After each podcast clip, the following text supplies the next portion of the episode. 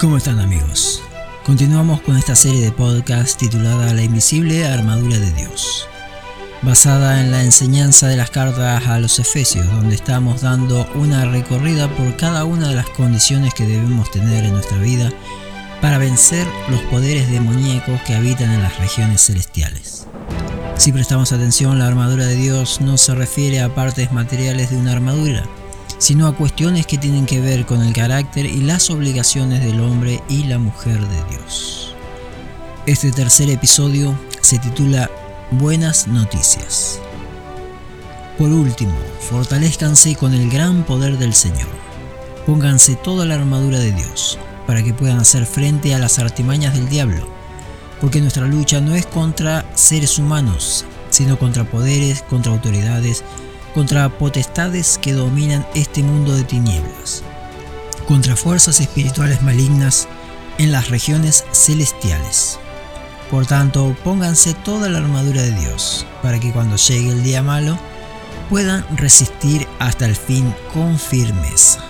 Manténganse firmes, ceñidos con el cinturón de la verdad, protegidos con la coraza de justicia y calzados los pies con la disposición de proclamar el Evangelio de la paz.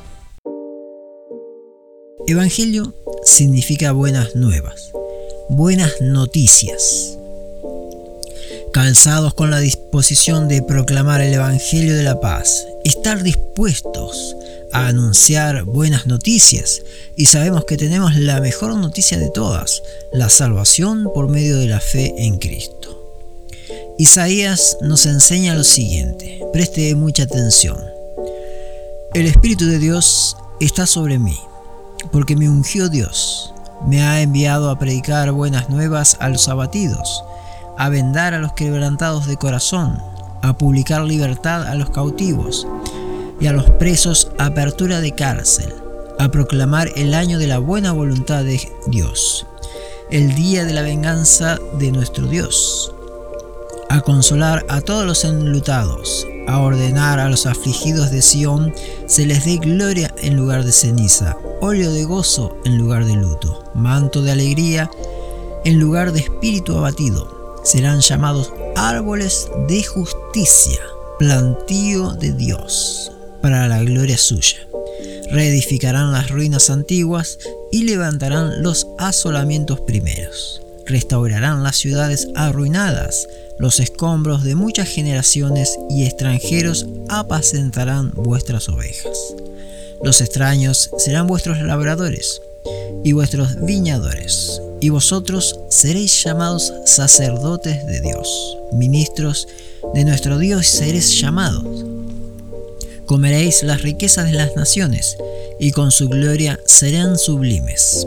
En lugar de vuestra doble confusión y vuestra doble deshonra, os alabarán, Dios y sus heredades, por lo cual en sus tierras poseerán doble honra y tendrán perpetuo gozo, porque yo, el Señor, soy amante del derecho, aborrecedor del latrocinio para holocausto, por tanto afirmaré en verdad su obra, y haré con ellos pacto perpetuo, y la descendencia de ellos será conocida entre las naciones y sus renuevos en medio de los pueblos.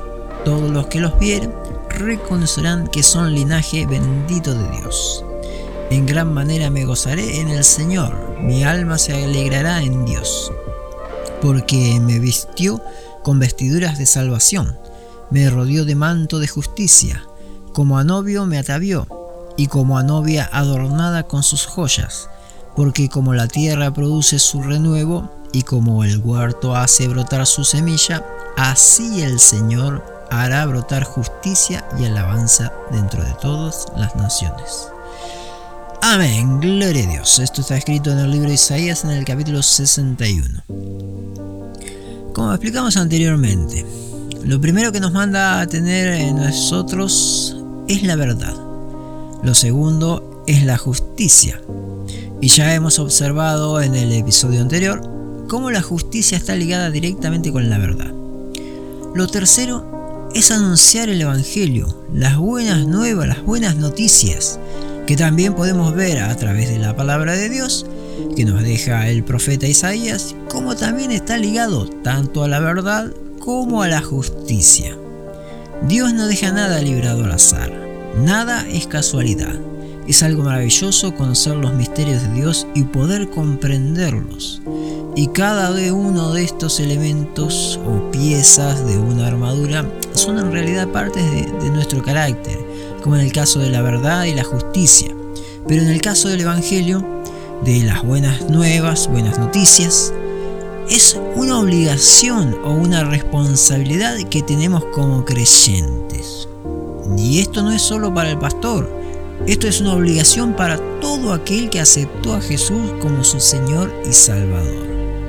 Y forma parte de esta armadura para vencer las fuerzas espirituales de maldad. Como nos ordena el apóstol Pablo, pónganse toda la armadura de Dios. En otras palabras, estén llenos de verdad, de justicia, anuncien el Evangelio, las buenas noticias de salvación, sanen los corazones afligidos, llenen, lleven una palabra de aliento a quienes no tengan fuerza, restauren lo que está roto. ¿Y por qué nos dice que calcemos nuestros pies? El propio Jesús, al ser resucitado, nos contesta en esto que quedó plasmado en el libro de San Marcos. Vayan por todo el mundo y anuncien las buenas nuevas a toda criatura.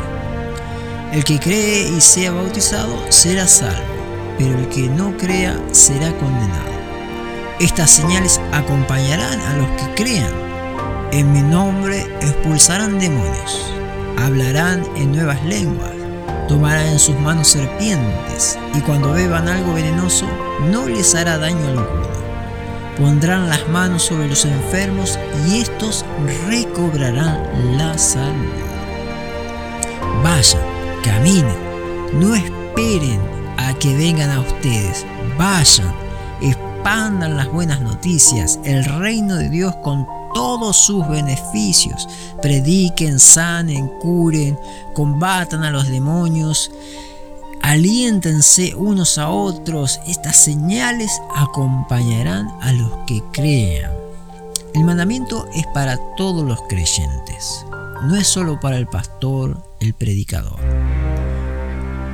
Por eso, amigo, amiga, es un mandamiento de nuestro Señor Jesucristo que cada uno de nosotros estemos calzados con la disposición de proclamar el Evangelio llevar esas buenas noticias que también nosotros recibimos cuando alguien nos predicó de ese Dios grande, poderoso, que sana, cura, liberta y sobre todas las cosas perdona y salva. Los amo grandemente y los insto a seguir avanzando en este precioso camino hacia la salvación. Los bendigo y los espero en nuestro próximo episodio de la invisible armadura de Dios.